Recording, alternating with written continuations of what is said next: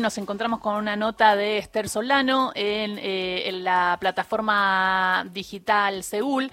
Y el título es ¿Cómo frenar a Milei? La investigadora española radicada en Brasil, que vio de cerca el ascenso de Bolsonaro, tiene claro qué errores hay que evitar. La nota es de Hernán Iglesias Ilia y me pareció una nota bastante esclarecedora. Y por suerte nuestra producción pudo encontrar a Esther Solano, que está del otro lado de la línea. Ella está en San Pablo. Ella es doctora en Ciencias Sociales de la Universidad Complutense de Madrid. Y ella empieza, eh, la, la, nota diciendo que hay errores que hay que evitar para que no se viva lo que se vivió en Brasil con el ascenso de Bolsonaro. Buen día, Esther acá, Gisela Usaniche, Carlos Ulanovsky, Ingrid Beck, Horacio Marmoria, ¿qué equipo te saludan? Hola, buenos días, buenos días a todos. Un placer estar con vosotros. Bueno, felicitaciones eh, por la nota porque de alguna manera nos ayudó a pensar, ¿no? Digo, es interesante y es e, e importante poder eh, pensar frente a la avanzada del candidato de ultraderecha en la Argentina. Y hablabas explicando eh, que, es, que, eh, que, es un outsider, un outsider como era Bolsonaro. Si podés compartir con los oyentes eh, cómo es la figura del outsider y por qué no sale tan marcado en las encuestas. Bueno, mira, la figura del outsider es muy paradójica, ¿no? Porque son gente que se presenta como outsiders, entonces es una gran jugada de marketing en el fondo, pero sabemos que forman parte del sistema, por supuesto, eh, del sistema eh, jurídico, del sistema político, del sistema económico, porque el sistema, tal y como ellos lo definen, es siempre muy amplio y muy flexible. Entonces, cuando yo quiero, formo parte del sistema, cuando no quiero, no formo parte del sistema. Entonces, eso hay que tenerlo mucho en consideración. Es una figura de performance, de discurso, de comunicación, pero que es inmensamente efectiva. Y la figura del outsider, efectivamente, no conseguimos capturarla bien en las encuestas. Las encuestas tradicionales se han quedado, pues bueno, eh, excesivamente fijas en un modelo muy clásico de la forma que tenemos de entender la política. Y algo tradicional que ya sabemos, además, que sucede con los votantes y los outsiders, es primero, muchos no quieren responder a encuestas, porque las encuestas son también una metodología y una herramienta de lo que es denominar el sistema. Y por otro lado, lo que también sabemos, como es un voto muy afectivo, muy emocional, muy divinal, muy pasional, muchos de sus votantes, que no son quizá votantes tan fieles, sino que son aquellos votantes más volubles, ¿no? Eh, pues deciden que van a votar en los últimos días y claro, las encuestas a veces no consiguen capturar ese voto pues de último minuto y último momento, que es un voto pues que deja llevar más, digamos, por la seducción de la masa. Y Esther, ¿por qué se transforman en, en, en grandes olas estos eh, candidatos y tienen tantos seguidores? Mira, yo creo que ellos tienen un punto muy magistral de hacer política, que es la siguiente. Son fenómenos, y para mí esta es una palabra fundamental para entenderlos, muy poliédricos. Entonces, comentabais antes que os he escuchado que con ellos no existen soluciones fáciles, ni interpretaciones fáciles, ni simplificadoras. ¿Por qué? Porque ellos consiguen en un mismo fenómeno eh, entender radiografiar, mapear y dar aparentes respuestas a grupos sociales muy divergentes y muy diversos. Entonces, mi ley, por ejemplo, está consiguiendo dar respuestas al joven precarizado que no encuentra futuro, por ejemplo, y que se motiva y seduce por esta aparente rebeldía ¿no? que él propone. Pero también consigue dar respuesta a un jubilado que tal vez la inflación pues está comiendo su dinero, o a un, a un conductor de Uber que también se deja seducir por ese discurso de la meritocracia, del emprendedurismo y de la libertad. Entonces, ellos consiguen dar eh, una respuesta aparentemente unificadora a eh, motivaciones tan diversas, porque ¿qué unifica a toda esa población? En el fondo hay algo que los unifica a todos, es el malestar, la frustración, el resentimiento y muchas veces la rabia. Entonces, ese tipo de afectos ellos los consiguen entender bien, los comunican muy bien, los potencializan y los electoralizan por detrás de la rabia hay inúmeras causas, ¿no? Y esas son las que debemos entender, claro. Eh, también decís y hablas en la entrevista sobre los efectos negativos como el resentimiento, como la rabia, que son muy movilizadores y eso también demuestra también cómo fueron a votar. Y hablamos del candidato de Miley, que lo debes eh, ya haber visto en, declaraciones, que es un candidato eh, bastante mm, emocional, eh, se ríe, se enoja, eh, pasa de un humor directamente a otro. Eh, mirá lo que dijo uno de los analistas políticos eh, esta semana, Carlos Pagni, sobre él, porque es una duda que también se me viene a la cabeza y quería compartir con, con vos, Esther. Yo creo que mi ley tiene un problema, me tiene que demostrar que no tiene un problema de estabilidad emocional. Cuando todo el mundo me menospreciaba, ustedes me dieron un lugar. Vos, sale, vos hiciste una advertencia de cómo se iban a meter conmigo, con mi vida personal, etcétera. Por eso estoy acá. porque son los únicos que me reconocieron. Lo dice de una forma que uno dice, este muchacho es un muchacho totalmente fisurado, con una demanda de reparación infinita, y por eso gana, porque la gente está igual digamos, conecta con algo que conoce perfectamente. Esto era en una, en una charla, ¿no? El, periodista. Pero bueno, habla de la salud eh, también mental eh, del candidato. Eh, y vos también lo ves así como, como, porque son personajes que no parecen tan estables. Bueno, aquí hay que tener algunos cuidados, ¿no? el primer cuidado para mí es el siguiente no tenemos que caer en el discurso fácil de caricaturizar a estos personajes. Eso me parece muy importante. ¿Por qué? Porque como el votante de estos outsiders tan divinales y tan emocionales tiene un lazo afectivo tan grande con estos outsiders, normalmente si caricaturizamos, ¿no? Eh, o tomamos por idiotas, por brutos, ¿no? A este tipo de personajes, el votante hace una transferencia y se siente igual eso ya lo aprendimos con Bolsonaro. El error 2018 de, de la democracia fue básicamente decir Bolsonaro es un idiota. Y el votante bolsonarista, por transferencia directa, se sintió como tal. Pero yo creo que eso es lo primero. No hay que reducirlos, no hay que hacerles, bueno, pues no hay que reducirlos al folclore. Y de todas formas, este folclore muchas veces, muchas veces es justamente lo que llama la atención. ¿Por qué? Porque este folclore, ¿no? estos cambios de opiniones, no esto es no seguir, digamos, el guion eh, tradicional de la política, eso que los coloca en el lugar del auténtico. Y la autenticidad es un valor absolutamente imprescindible en este momento para entender a la gente que está cabreada con la política tradicional. Los políticos son mm, el guion, ellos son lo auténtico. Entonces, justamente este cambio de humor lo que hace que ellos se muestren como auténticos. Y lo otro es muy interesante, porque es la idea de que efectivamente, justamente yo sufro de estas mismas, em, bueno, de estos mismos cambios de humor, de estos miedos, de estas imposibilidades de saber, de conocer, estoy angustiado, ¿no? Y me reflejo también en ese que parece angustiado. Pero yo creo que esto es muy importante, no debemos caricaturizarlos y no debemos menospreciar que por detrás de este aparente desequilibrio se esconden razones muy estructurantes, muy profundas y muy sistémicas a las que hay que responder. En e, esas son las tres cosas fundamentales eh, de las que hablas, eh, de que tenemos que tener cuidado, y la otra es no menospreciar el fenómeno, ¿no? Como un fenómeno que no es transitorio, que no es vacío, eh, que no es hueco como se puede pensar, sino que hay que tomarlo con, con seriedad, diríamos. Exacto, claro, es que ellos, bueno, pues digamos que cubren todo esto con un barniz, es el barniz, pues, eh, bueno, pues de la risa. Ellos combinan, yo creo que dos cosas muy fundamentales, ¿no? La ira, porque la ira es más que muy movilizador, y luego también la risa, ¿no? La risa, esa idea de la minificación de la política, una cosa que es leve, ¿no? Ese vídeo que tiene música y que quiero compartir, eh, es una forma, es una carcajada dramática, una carcajada trágica en el fondo.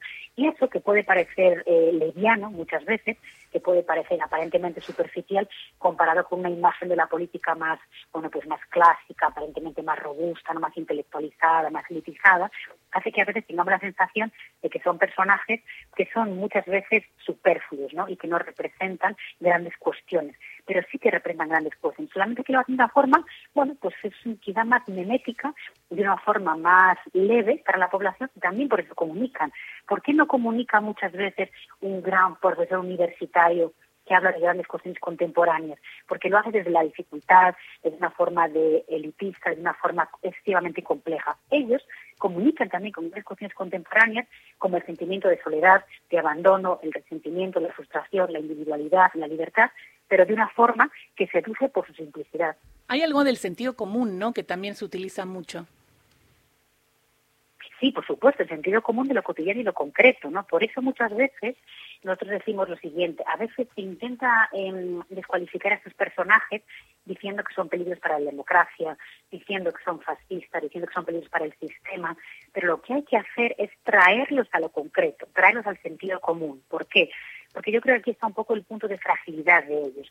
Ellos apelan al sentido común, pero en el fondo lo hacen desde grandes cuestiones desde grandes retóricas, palabras muchas veces vacías, sin contenido, sin significado, que son meramente eficaces porque permanecen, son mucho humo muchas veces, ¿no? Parecen eficaces porque conectan con los sentimientos, pero lo concreto no son eficaces porque no traen respuestas, ¿no? Pero yo creo que un camino para desmontarlo es justamente eso, hay que abrazar a ese votante, entenderlo, no caricaturizarlo, por supuesto, y no menospreciarlo, pero hacerle entender que lo que en el fondo Milei le está vendiendo son cuestiones que son básicamente humo afectivo, ¿no? que son muy liminales, que le enganchan, son cuestiones que le provocan un tute de dopamina, ¿no? aquella respuesta eficaz, concreta y rápida, pero que no tiene contenido concreto, que no tiene política pública concreta y cuando la tiene puede ser muy peligrosa y puede llevar al desastre. ¿no? Entonces el desastre hay que mostrárselo. Esther Solano, Cecilia Diwan te saluda. Teniendo en cuenta la campaña presidencial de Brasil en el año 2018, cuando llega Bolsonaro al poder eh, en ese país, se habló en ese momento, en el balotaje, mucho del miedo, ¿no? Del miedo que representaba la figura de Bolsonaro eh, en el Palacio del Plan Alto. ¿Crees que el miedo funciona en la campaña? Sí, pues mira, esa para mí es una pregunta fundamental. Te agradezco que me la hagan, ¿no? Yo creo que el miedo es un componente muy importante. Por, primero, una cuestión. No podemos dejar que ellos manipulen el miedo, porque ellos apelan también todo el tiempo a esa idea de que, bueno, de que no vas a tener futuro si no me votas, este sistema es terrible, este país es terrible si no me votan. Entonces ellos también apelan al miedo. No podemos dejar que ellos manipulen ese afecto del miedo, porque el miedo es una potencia política inmensa, ¿no? Y por otra parte es lo siguiente. Bueno, entendiendo que el miedo está ahí, que se puede trabajar con él políticamente, hay que saber tocar las teclas del miedo que eso, y hay que saber calibrar el miedo. ¿no? ¿Cuál fue para mí el gran error que se cometió en 2018 en Brasil? Que se apeló a un miedo muy abstracto. Entonces, Bolsonaro era un fascista, Bolsonaro era un autoritario, Bolsonaro era de extrema derecha, era un antidemócrata. Para la gran mayoría de la población esos conceptos no tienen ningún sentido, porque la población estaba preocupada en colocar comida en la mesa para sus hijos, en un empleo un poquito menos inestable, en llegar a fin de mes, en que no me maten, porque en Brasil había 60.000 asesinatos por año, en cosas de subsistencia básica. Pues, ¿qué creo que para mí fue el error? Que no dialogamos con el miedo concreto, con el miedo de sufrir un, eh, un atraco, con el miedo de que no violen a mi hija, con el miedo de perder el trabajo. Y creo que ahí está un poco la clave. ¿no? Hay que utilizar el miedo pero no el miedo efectivamente fantasmagórico, ¿no? Un miedo que es, eh, que es un miedo lejano. El miedo de las pequeñas cosas, las cosas concretas, biográficas, cercanas y que apelan a la gente, que la hagan un poco, yo creo que aquí la clave es, hay que romper ese enamoramiento en el que está la gente, ¿no? Esa, ese momento de pasión, de ensoñación en el que está la gente y traerla para la realidad concreta que sí que puede empeorar mucho. ¿Y qué otra recomendación le harías a un partido político que va a competir entonces con una figura como Milei o como fue Bolsonaro con una derecha tradicional que coincide en los dos escenarios, que se está desdibujando, ¿no? Aquí y estuvo desdibujada completamente cuando gana Bolsonaro la elección en el año 2018. Sí. Bueno, pues efectivamente que la derecha tradicional es la que tiene más dificultad en todo esto. Primero, yo creo que hay una cuestión aquí que es importante. Eh, tú no puedes demarcarte totalmente de lo tradicional porque tú eres tradicional, tú tienes que resignificar, yo te diría, lo que es tradicional. ¿no? Entonces, bueno, tienes que alejarte un poco de esta imagen de la casta, de la élite que nos importa con la población, pero tienes que colocarte en ese lugar pues de la seriedad, del compromiso, de un futuro concreto que necesita cambios, pero organizados, estables y que realmente lleven adelante el país. Entonces yo creo que eh, la figura de Miguel es el cambio, es la ruptura, ¿no? Es el cambio brusco, es el jodanse todos, ¿no? Lo que tienes que tú provocar en la gente es aquel cambio estable, organizado y que lleve realmente a un lugar de mejora. Y luego, claro, también hay una cosa muy importante, que es el calibraje más difícil, ¿no? De la derecha, que es hay que dialogar con Milei, pero sin dejarse fagocitar por el fenómeno. Creo que hay que dialogar, por ejemplo, sobre libertad, sobre Estado, sobre seguridad pública. Hay que dialogar con sus pautas, pero mucho cuidado, ¿no? Porque ellos tienen capacidad comunicativa normalmente mucho mayor que el campo democrático. Entonces no te puedes tampoco dejar, bueno, pues ahogar por sus pautas y no puedes dejar, esto es muy importante, que ellos manipulen el debate. Para mí eso es fundamental. y ahí la prensa tiene un papel fundamental también. Hay un, eh, la prensa también fue la que fomentó el crecimiento de este candidato de derecha porque también tiene características eh, que hacen que tenga rating. Entonces, eh, como tenía rating, estaba en muchos, en, en, muchos lugares. Y otra de las cosas que hay que hablar de Bolsonaro es el tema de la fake news. Buenos días, Esther. Eh, eh, en, relación con este tema que, te planteaba Gisela, hay algo también de, estos candidatos que son outsiders y es que nunca gestionaron y la impresión es que pueden mentir con muchísima facilidad. Y manejan redes. Claro, exacto. Pues mira, ahí se junta, efectivamente, claro, quien nunca estuvo en el poder puede mentir mucho más acerca del poder, porque nunca lo representó. Por eso, claro, es mucho más fácil. Por eso mismo estos candidatos son paradojas andantes, ¿no? Porque se presentan como antisistémicos, pero están apelando al cargo más sistémico del país, que es la presidencia, ¿no? Entonces, son una paradoja andante, pero solamente puede desmontarse eso después de que realmente han llegado al poder, ¿no? Porque hasta que llegan al poder pueden, de hecho, nutrirse de esa idea de lo antisistémico. Por eso es tan difícil acabar con ellos antes de llegar al poder. Yo te diría que es más fácil acabar con ellos cuando llegan al poder y cuando demuestran realmente que ellos son sistema, ¿no? Y para esto, eh, respondiendo un poco a tu compañera, yo creo que hay un fenómeno muy importante que es la teatralidad. Ellos son performance, ¿no? Ellos son performáticos y ellos hacen una escenografía continua.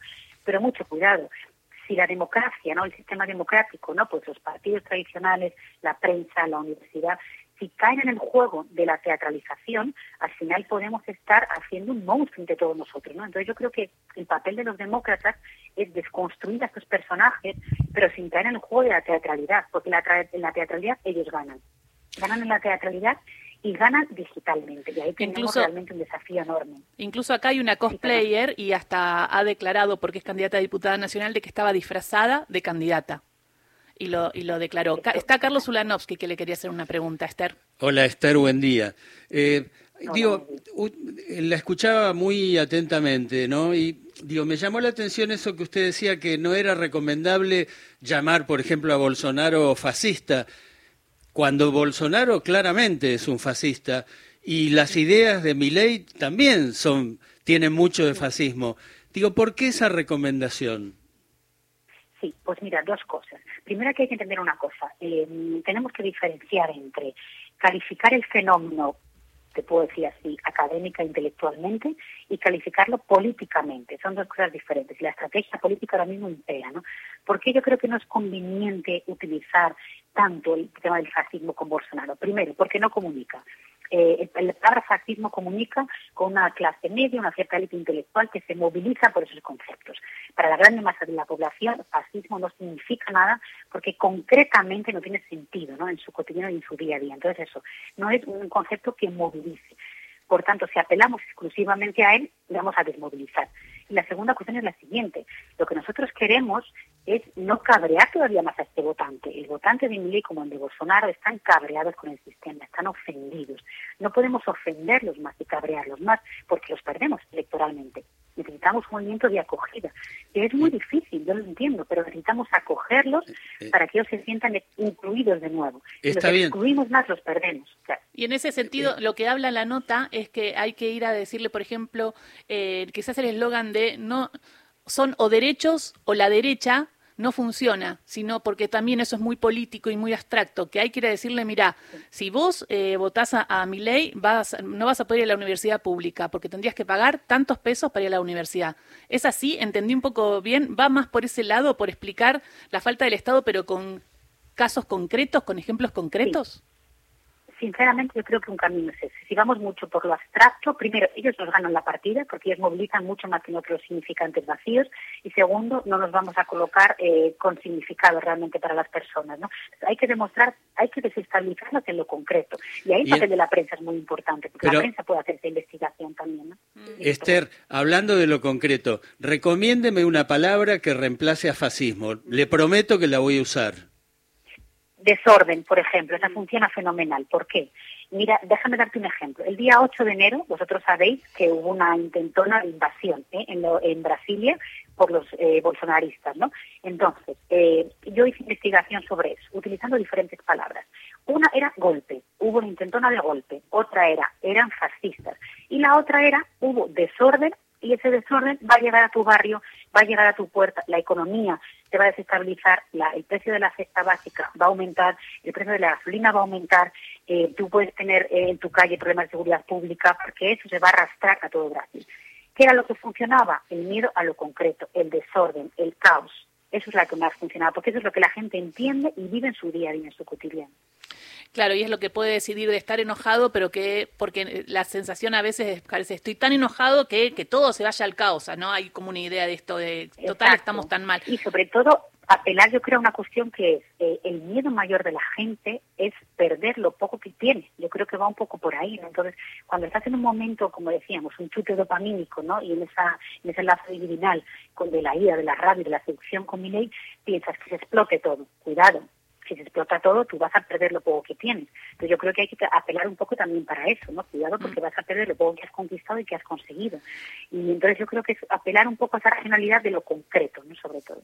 Es súper interesante escucharte en estos momentos de tanta incertidumbre, porque generó mucha incertidumbre también esto, sobre todo por los valores democráticos, ¿no? Porque se pone en juego también la libre deportación de armas y un montón de cosas que uno pensaba que no pasarían en Argentina y que pueden llegar a pasar si gana esta ultraderecha, que tampoco habría que decir ultraderecha a los votantes de mi ley para que entiendan, me gusta lo del desorden y me gusta esta idea de abrazarlos y de no juzgarlos, sino de llevar otro discurso, ¿no? Sí, es que además ellos no son mucho ultraderecha. El fenómeno puede ser ultraderecha, él lo es, pero sus votantes muchos no lo son. En Brasil, para hacer también un ejemplo que yo creo que pasa en Argentina, entrevistamos a mucha gente que había votado a Lula, que incluso votó a Dilma y que luego votó a Bolsonaro. Y, y tú puedes pensar, eso es absolutamente irracional, es paradójico, es absurdo. No lo es, hay motivaciones por detrás de eso. Lo que pasa es que son motivaciones que escapan mucho a esa dualidad izquierda y derecha. No va por ahí. Son otro tipo de, de formulaciones que las personas hacen, pero que, insisto, tienen sentido en su vida, lo tienen y muy fuerte. Muchísimas gracias por esta charla con Radio Nacional. Un lujo en este feriado poder charlar eh, con usted. Le mando un beso grande un beso para vosotros, que estéis bien y que tengamos suerte en los tiempos que se avecinan. Un abrazo. muchísimas gracias. Esther Solano pasó por Radio Nacional, ella está en San Pablo, ella es politóloga, doctora en Ciencias Sociales por la Universidad Complutense de Madrid, vio todo también el ascenso de Bolsonaro y nos da algunos tips de cómo de alguna manera contrastar ese discurso y cómo llegar a los votantes explicando la importancia de un Estado presente y lo que pueden llegar a perder en caso de ganar, pero de una manera bastante interesante y distinta, ¿no? A lo que también se está viendo porque se repite mucho. Eh, pero viene la ultraderecha y quizás al votante no le importa. el que le decís, no sé si alguna vez le pasó, el que lee algo abstracto, si no sabe lo que es, no está viendo nada. El que no se considera ni de derecha ni izquierda, si le decís que está votando a la derecha, te va a decir que no.